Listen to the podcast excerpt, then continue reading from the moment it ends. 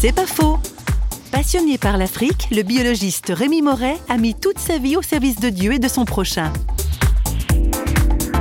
J'avais vraiment euh, l'intention d'avoir une vie remplie, euh, une vie utile, du fait que je m'étais euh, engagé dans la foi, dans une confiance avec Dieu, que Dieu avait des projets pour moi, en quelque sorte, et que ces projets vibraient un peu avec les passions que j'avais, comme l'électronique et la biologie. Donc je peux dire que toute ma vie était remplie, plus que je l'aurais même souhaité, de ces choses que j'aimais bien, et j'ai pu les utiliser tout le long de ma vie, même au-delà de, de, mes compétences. Il a fallu apprendre beaucoup de choses, il a fallu faire des, efforts. Ça m'arrive quand même euh, souvent de, prier, de rechercher euh, la pensée de Dieu s'il y a un problème difficile à résoudre ou technique.